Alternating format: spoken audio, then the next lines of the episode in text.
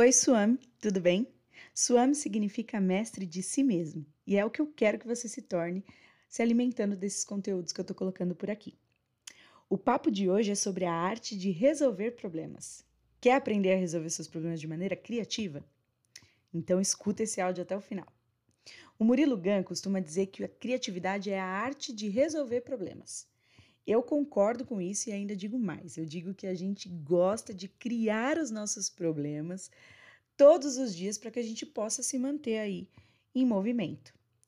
Um dos meus ideais de vida é não voltar mais para o automático. Então é entender como se dão os passos que eu realizo ao longo do meu dia, o que eu penso, como que eu lido com os meus sentimentos, com as minhas tarefas. Então, eu quero sempre viver no momento presente. Sendo assim, eu quero compartilhar com você as fases de um processo criativo de resolução de problemas que eu utilizo na minha vida, que eu aprendi né, ao longo da minha vida e que você só faz de maneira excelente quando você está presente. Então, bora lá. A fase 1 é a fase da preparação. Você vai receber o problema e fazer pesquisa sobre ele, tanto no seu repertório, tanto naquilo que você já conhece aí, que você já tem no seu repertório mental, como fora dele, como dar um Google, perguntar para alguém. Então você vai se perguntar: eu já vivi, ouvi isso em algum lugar? Esse problema é semelhante a algo que eu já conheço? Onde eu posso começar a procurar para entender mais sobre esse assunto? Existe alguém que eu conheço que possa me ajudar com isso, com esse problema? Então, essa é a fase de preparação. E aí a gente vai para a fase 2, que é a fase da incubação.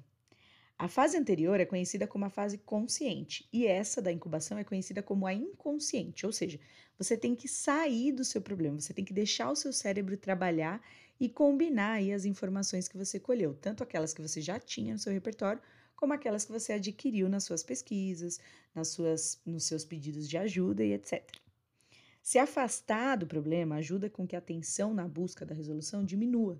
Então você vai relaxar e fazer outra coisa que te possibilite de se desligar desse problema por um tempo. E aí a gente vai para a fase 3, que é a fase da iluminação. Como diria o Maslow, o acaso favorece as mentes preparadas. Então, nessa fase ocorre a revelação da combinação do seu repertório e das suas pesquisas, que é o que a gente chama de insight, o famoso insight, a ideia que eu devo, ou melhor, a ideia de como eu devo prosseguir ou qual ação eu vou tomar para resolver esse problema. E aí eu vou para a fase 4, que é a fase da verificação. É a fase em que eu valido essa ideia, que eu coloco em prática essa solução que me foi revelada por, por esse insight.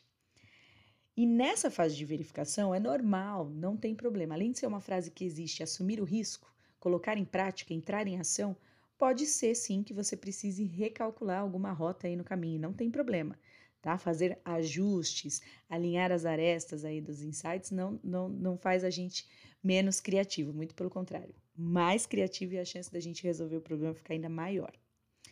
Esses são os quatro passos que compreendem um processo criativo clássico.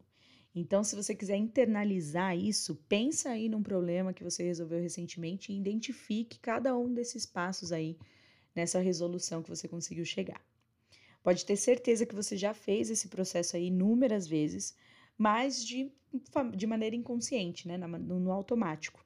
Só que a partir de agora eu te convido a fazer isso de forma consciente, presente, para evitar os sofrimentos. Quando a gente age de maneira consciente, quando a gente vive o momento presente, a chance da gente entrar em sofrimento e ter aí sensações, emoções e sentimentos é, que a gente chama de inconscientes e invisíveis, né? Quando a gente não conhece a causa, é muito menor. Então, esteja no momento presente, use as quatro fases do processo criativo de resolução de problemas e seja feliz.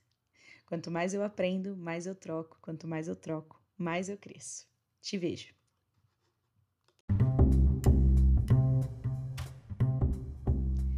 Esses e outros conteúdos fazem parte dos meus cursos, dos meus programas de desenvolvimento pessoal e profissional e das minhas consultorias.